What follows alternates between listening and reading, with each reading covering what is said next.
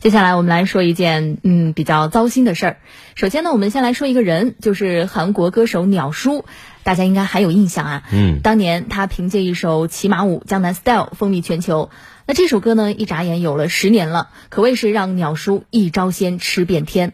八月一号凌晨，有媒体爆出，在鸟叔的 Summer Swag 二零二二演唱会上，一名二十多岁的男性工作人员不慎从十五米的照明高塔上跌落，紧急送医。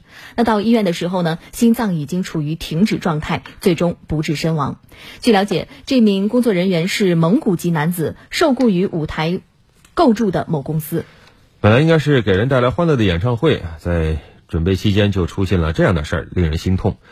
明星演唱会往往场面宏大，观众众多，为了制造更好的舞台效果，现在啊，这个演唱会上舞台上的机关设备都非常的复杂。但这个时候，我们要注意背后潜在的安全隐患。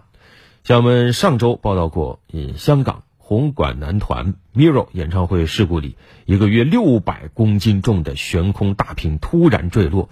直接就砸中了一名演员啊，应该是两名演员，其中有一人伤势较重。目前报道最新情况是可能会导致永久性的颈部以下瘫痪。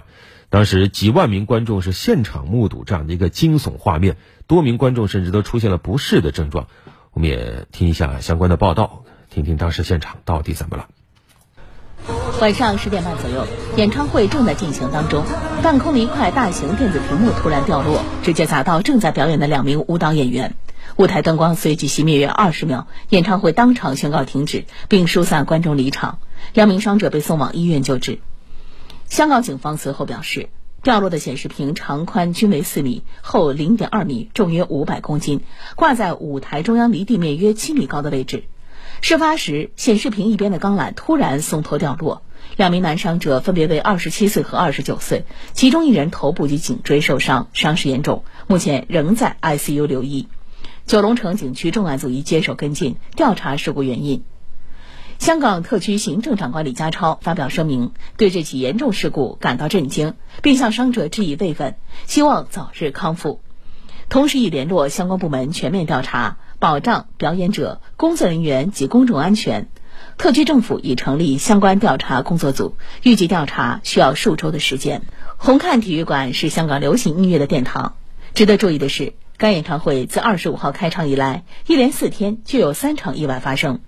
对此，霍启刚、叶刘淑仪等多位香港立法会议员和香港艺人纷纷发声，要求全面彻查、检视安全指引，确保同类表演活动的场地设施等符合安全要求，保障表演人员和观众的安全。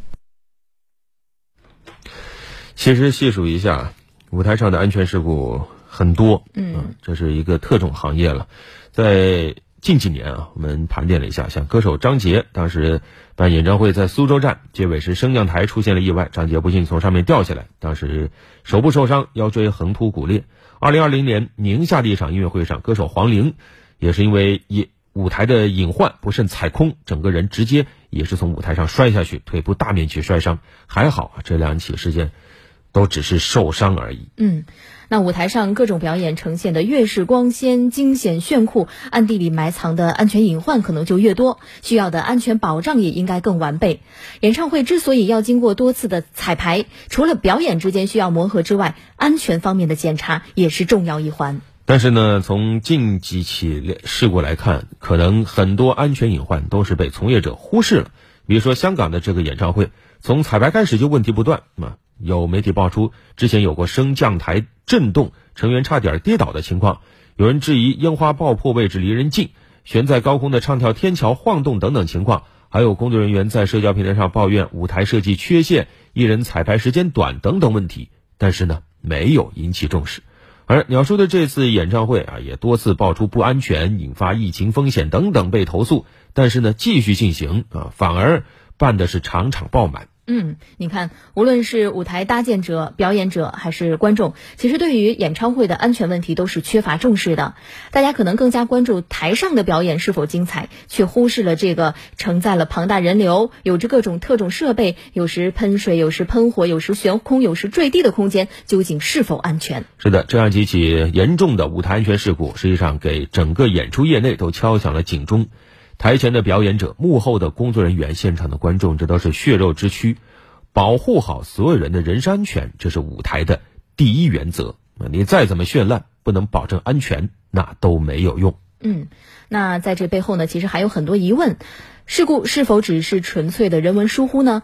在其他方面有没有出现问题呢？制度上有没有不足之处呢？那在设计之初为什么没有考虑到这一层的安全问题？以及为什么没有加强事前检查呢？由彩排到舞台搭建时间为什么这么短？演唱会是否操之过急了呢？以及主办单位是否有赚快钱割韭菜的嫌疑？究竟这是一场偶发性意外，还是一次长期隐患的爆发呢？希望有关部门严惩严查。安全无小事，舞台安全隐患不能视而不见。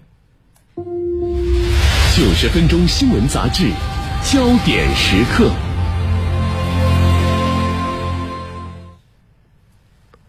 接下来，我们来播出特别策划《声音里的中国》，一起来追踪我们共同的文化之根，发现千年文明形成的漫长历程和动人的故事。